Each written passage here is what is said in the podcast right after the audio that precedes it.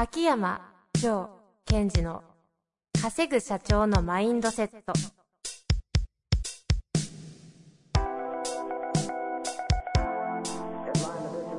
なぜ一流の経営者たちはぶつかる壁を次々と越えられるのか。そこに隠されたマインドの正体。ポッドキャスト「稼ぐ社長のマインドセット」は上場企業から中小企業まで。エグゼクティブコーチングトレーナーとして人材開発を行ってきた秋山城賢治が経営や人生で役立つマインドの本質について分かりやすく解説しますこんにちは、遠藤和樹です。秋山条件時の稼ぐ社長のマインドセット。秋山先生、本日もよろしくお願いいたします。はい。よろしくお願いします。気合入ってますね。爽やかでしょ。いや、気合入ってました。気合いね。最近いかがですか？最近、はい。あのー最近、あのーちょっと紹介していただいて、ジムというか、あの、体をおメンテナンス。はいはいはい。メンテナンスじゃないですね。普通にもう、あの筋トレですよね。うんうん。ガチトレーナーですね。そうそう。はいガチトレーナーのとこに行って、肩のとこに行って、はい。その体の動かし方とか、ムーブメントと私呼んでますが、よりより良くしたいので、はい。行って教わってきたら、やっぱりやばいですね。何回目ですか？まだ一回です。はい。一回、やばいでしょ、あの人。うんそうなんですよ。まあ、本当のね、やばい、あの超有名人たちをね、トレーニングしてる方なんで。で、あのーなんだろう、なんだろう、結局、その、めちゃめちゃすごいパーソナルトレーナーの方じゃないですか。はいはい。で、何がすごいかっていっぱいすごい中ある中で、その感覚でまず物事を捉えて、それを人に伝えやすいように、その、なんか言語化していくっていうのは、すごい上手いんですよ。結構でも、ご紹介したのもそうなんですけど、はいはい。結構近しい感じじゃないですか？あの、秋山先生がされていることと、まあ、ある種体の専門家、うんうん。で、あの方は本当にパーソナルトレーニングなので、うんうん。まあ、フィジカルにフォーカスしてますけど、うんうんなんか近いなと思ってあったら面白いのかなと思ったんですよね。あそうですよね。で、あのそうそう。実は今やってくれたように、こう、遠藤さんに紹介していただいたんですが、なんか、自分と親しい、近い感覚あるかどうかの前に、うんうんうん。その、なんだろう、その方がやっていることの捉え方とか伝え方、またトレーニングのプロセスの持ってい方にちょっと感動してですね。あの、なんだろうな、まず、えーと私の状態を見て感覚で捉えて、うんうんで今こうなってますよ、で、こういうことをやるといいですよという、まあ、ロジックで伝えていただいて、そしてそれを私がやると、私がその感覚を捉えることができるわけですよ。ほうほうほう。もう感覚を感覚で喋るから何の感覚か全然わかんないですけど、なんかあるんですね。ほらその普通ほらトトップ対談みたいな話が。いや、普通は感覚は感覚で伝えるってことが基本じゃないですか。はいはい。だけど感覚を一回ロジカルに落としてもらってその通りにやると自分がその感覚に入るっていうのを何度も何度もそこで経験できてはいはいはい。楽しい。四股踏みとかやったんですかじゃ思考踏みやってないあ。です、ね。まだやってないんですね。なんかいろいろとこう、やっぱね、最近ずっと言ってるけど、フィジカル重要。いや、あの、ポッドキャストではあんま言ってないですからね。本当に？はい。フィジカル重要ですよ言ってるか。だからウォーキングですもんね。そうそう。え、じゃあしばらく通うんですか？何回かまず行かせてもらって。あいいねただスケジュール鬼のように忙しいから。そうなんですよね。お互いね。いやいや二人ともね。いやでも皆さんもね、こう、フィジカル重要。じゃあちょっとメンタルの何ですか？フィジカル重要です。秋山先生がちょっとそこからいろいろ学んだことをね、定期的にちょっとお話いただきつつ、はい。タイミング良ければね、あの方にもゲストとかあるかもしれないんで。いやいや、そうですよね。ただ面白いですかね？お音だけで。いや、あんのかな？え、あの人は、こう、なんだろう、日本語もとってもうまいじゃないああ、そうですね。確かに人前でも。すごいんですよ。あの方ね、うんあの、イベントとかやると、3000人の前で、あの、インカムみたいなのをつけて、へ集団でお踊るじゃないよね。うん体操とかもう動かせるぐらい、話術も結構長けてるんでね、いいですよね。まあじゃあちょっとゲスト呼びたいと思います。ーはい。出てくれるのかなさて、えー今日のご質問ですが、すごいシンプルですね。えー経営者の方から来てます。いきます。はい。えー今更ですが、うん。需要、同調、共感などの言葉がありますが、うん。どのように違うのでしょうか？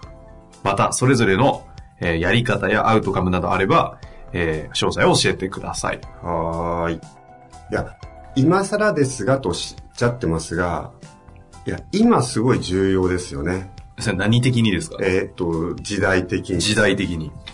いわゆるこう、まあ一般的な言葉で言うと、その多様性がとか、はい。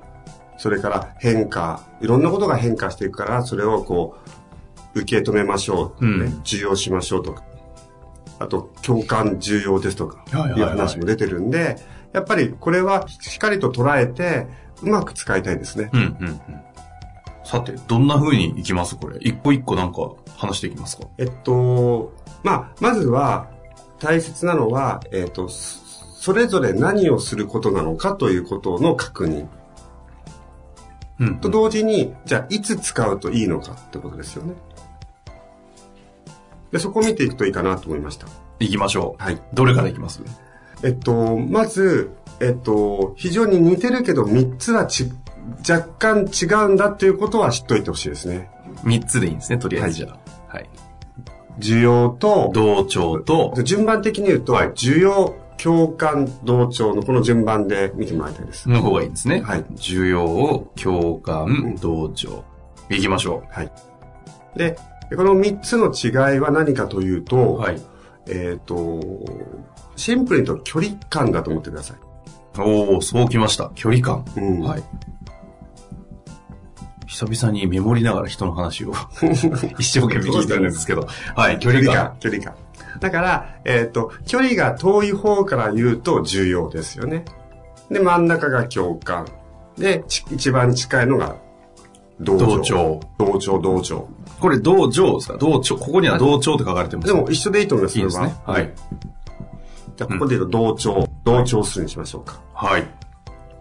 で、えっ、と、例えばじゃあ、住んでる家でもいいし、考え方でもいいんですけども、とってもとっても遠い人と何か一緒やる、一緒にこのことをやるという場合は、やっぱり同調とか同情難しいじゃないですか。うんうんうん。例えば考え方が全く違う人に対して同調するって難しいので、はいそこは重要していくということです。うんうんじゃあ重要って何かというと、その、そのものの考え方の存在を受け入れる。うん。だから自分が同じ意見にならなくてもいい。ああ、そういう考え方もあるんだ。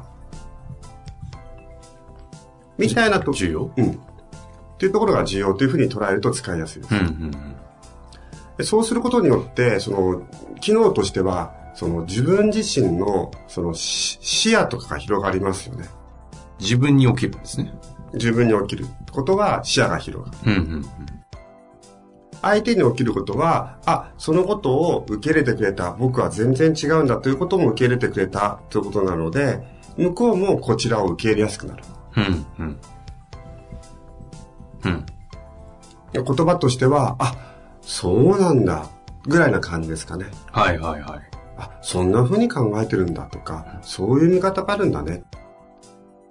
まあ、音がこういう感じですかね、音。で、共感っていうのは、あのーもうちょっと近い感じ。うん。若干。ほうほう。音で言うで言うと、なるほどね。もう近いっすね。うんうんなるほどね。あ、そうだったんだ。うん。うん。とか、あ、そんなことがあったんだね。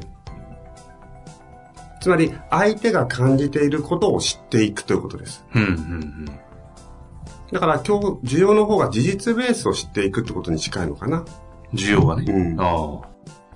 で、共感は相手が感じていることを知っていくって感じ。はい。相手の感じていること、相手が考えているということを知っていく。あ、なるほど。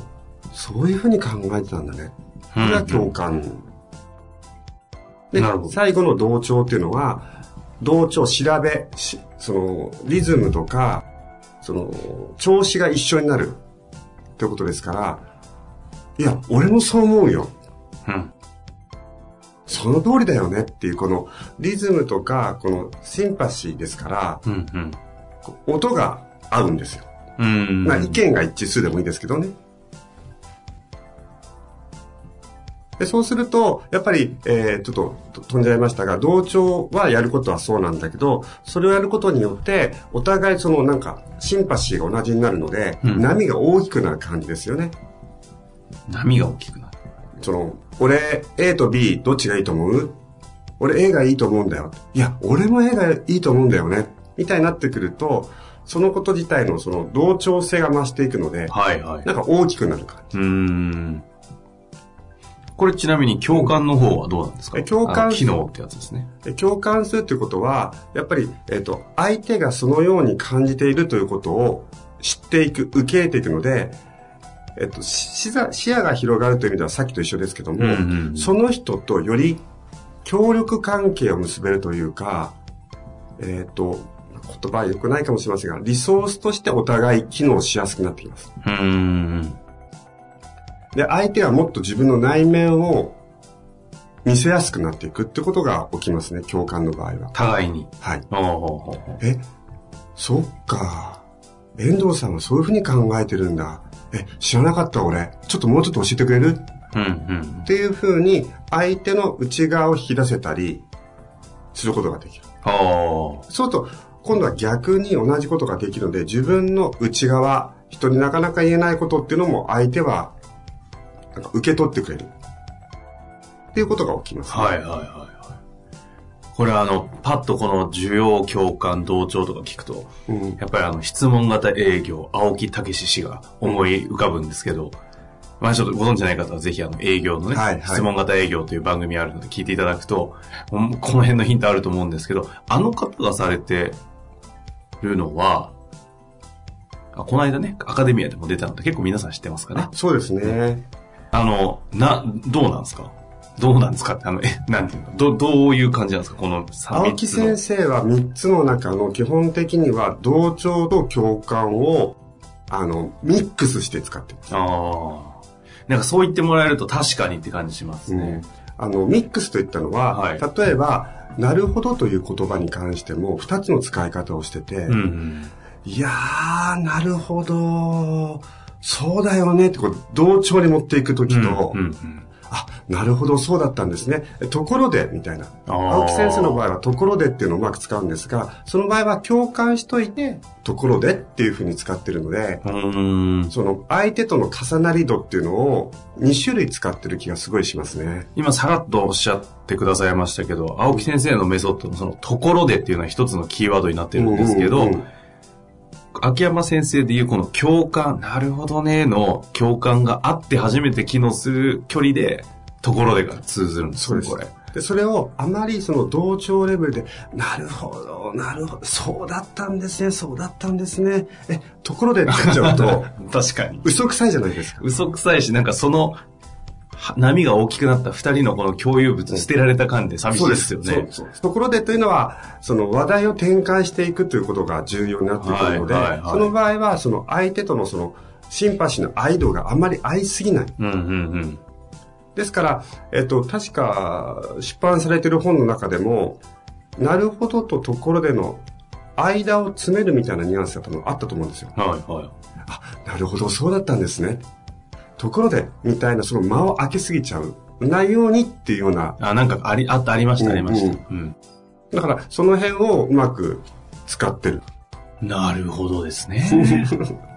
だから、その質問型営業とかいうときに、同調しすぎといって、同調ばかりしちゃうと、質問が入らなかったり、うん、話の方向転換がしづらくなっちゃうんで、そこはうまく使っていくといいですね。これはあの、多分意識しる、すると逆になんかこう今は重要だとか共感だとなんかごちゃごちゃしちゃいそうですけど、まあ今日ちょっと総括として、という考え方で概念化されるとすごいスッキリしたんですが、うん、で、なんかどうなんですか？